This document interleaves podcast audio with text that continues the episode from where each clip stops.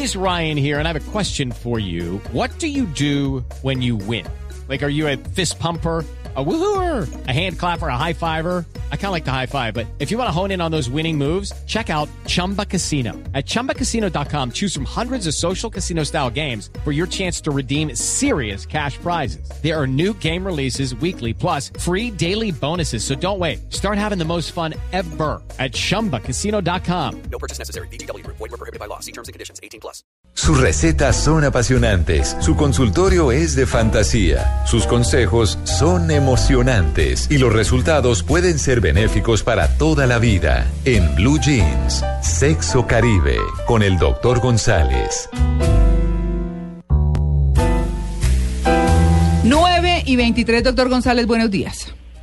Muy buenos días, me encanta estar con ustedes y mira que estoy leyendo el Heraldo y otra vez el marido mata a una mujer aquí en Barranquilla. No, bueno, terrible, ¿no? sí. No, no, no, es que eso sí. Y lo peor es que detrás de eso, de esos asesinatos que se dan eh, por razones pasionales, como dicen a veces los periódicos, hay un machismo rampante en nuestro país que hace que la mujer corra peligro, como pasaba hace 200 años con los negros. en- Si vemos la serie de Caracol, la Esclava Esclava Blanca, Blanca. vemos la vemos cómo se abusa de ese ser humano hace 200 años que se pensaba que no era humano, sino que era un negro simplemente. Ese racismo Mm. hoy en día lo estamos viviendo con mucha fuerza en el machismo, que es algo de lo cual me gustaría hablarles hoy. Claro, sí, hablar cuál es la educación o identificar esos puntos machistas que les estamos y continuamos dándoles a nuestros hijos, niños y niñas, eh, pues, esas líneas machistas que no valen la pena. Mira, y eh, de pronto cuando uno habla de esto, la gente piensa en la ropita azul o en la ropita rosada. Mm. Pero hay cosas mucho más profundas que tienen que ver con la forma como educamos a nuestros hijos y que muchas veces la madre, que es la que más contacto tiene con los hijos, crea, construye un machismo terrible. La primera cosa que es muy fea es la castración emocional que le hacemos a nuestros hijos hombres. El niñito medio se cae, llora. Usted no llora que usted es macho. El niñito medio se acerca al papá a abrazarlo. Mire, mijito, usted es hombre, hágame el favor. Mm. O sea, esa educación en que le estamos castrando cualquier expresión de sentimiento, de amor, de debilidad. Esa idea de que los hombres nunca lloran, lo cual es mentira, los hombres sí lloramos. No. Pero esa, crea- esa educación así va creando un niñito que se va volviendo seco en su expresión, le estamos castrando su expresión emocional y entonces termina siendo una persona muy lógica, muy racional, que nunca le dice a sus hijos que los quiere, a su mujer que la quiere, sino que siempre está serio, bien portado, triunfador, exitoso. Claro. Ah, y Eso es una cosa complicada. El, el, el Y- afecto, el contacto físico eh, entre, entre padres e hijos se, se pierde porque creen que es que darle un beso a otro hombre no se debe. Como que hay hasta una cierta Sí, edad. sí. Claro que sí, Sí. no, y es terrible. Y yo recuerdo todo lo que se pierde. Yo recuerdo, mi padre murió de 94 años hace unos años. Yo recuerdo que hasta el día que murió nos saludamos y nos pedimos de beso en la mejilla. Y yo me sentí orgulloso de eso, pero muchos de mis compañeros ya me decían, mierda, pero esa vaina que es, oye, tú le das besos a tu papá todavía.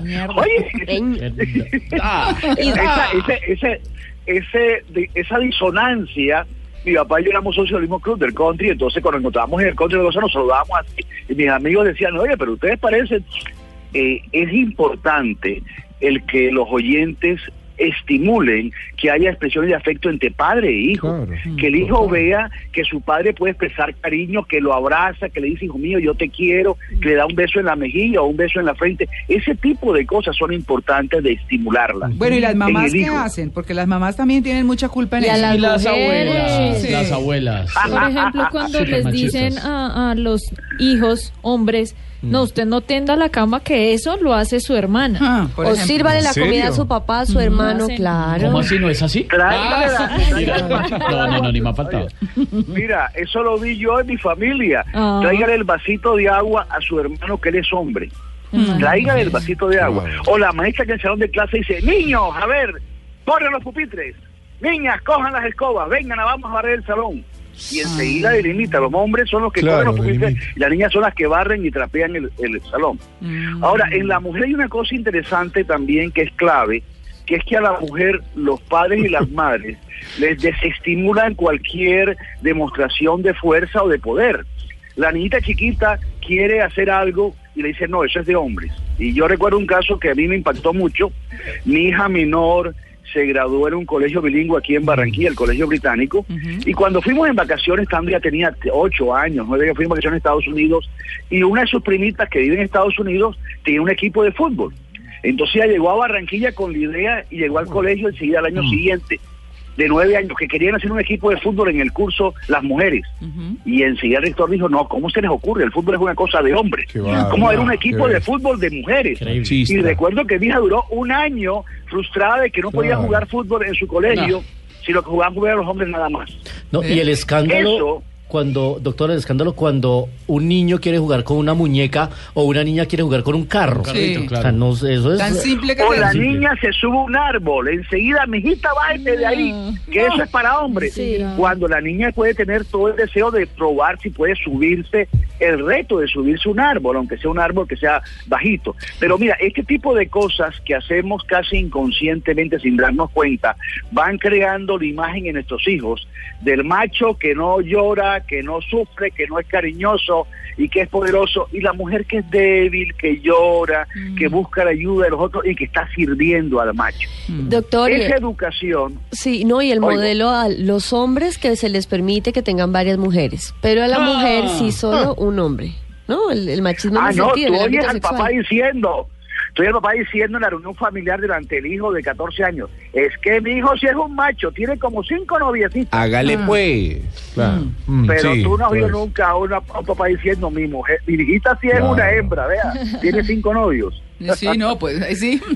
Grave, niña necia. Lo que dice, ¿no? Que no, es que es muy vulgar la expresión, Ah, pero no claro. la No, no, no, ni más faltaba. Pero que los hombres, que muchos hombres, eh, que el hombre que tiene muchos, muchas mujeres es un no sé qué. Más macho. Eh, no, Sí. un, un con P. Ah. Y que la que tiene más de uno es una. Sí, la Ah, S.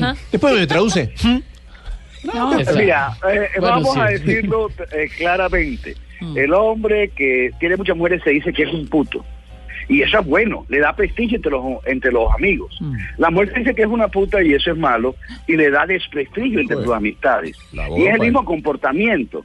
Pero lo importante es que cuando decimos al muchachito de qué bueno que tiene tres novias, No. estamos construyendo una historia que va a terminar en que tu nuera, la esposa de ese muchachito, de tu hijo, va a ser una mujer que va a sufrir la infidelidad de su marido.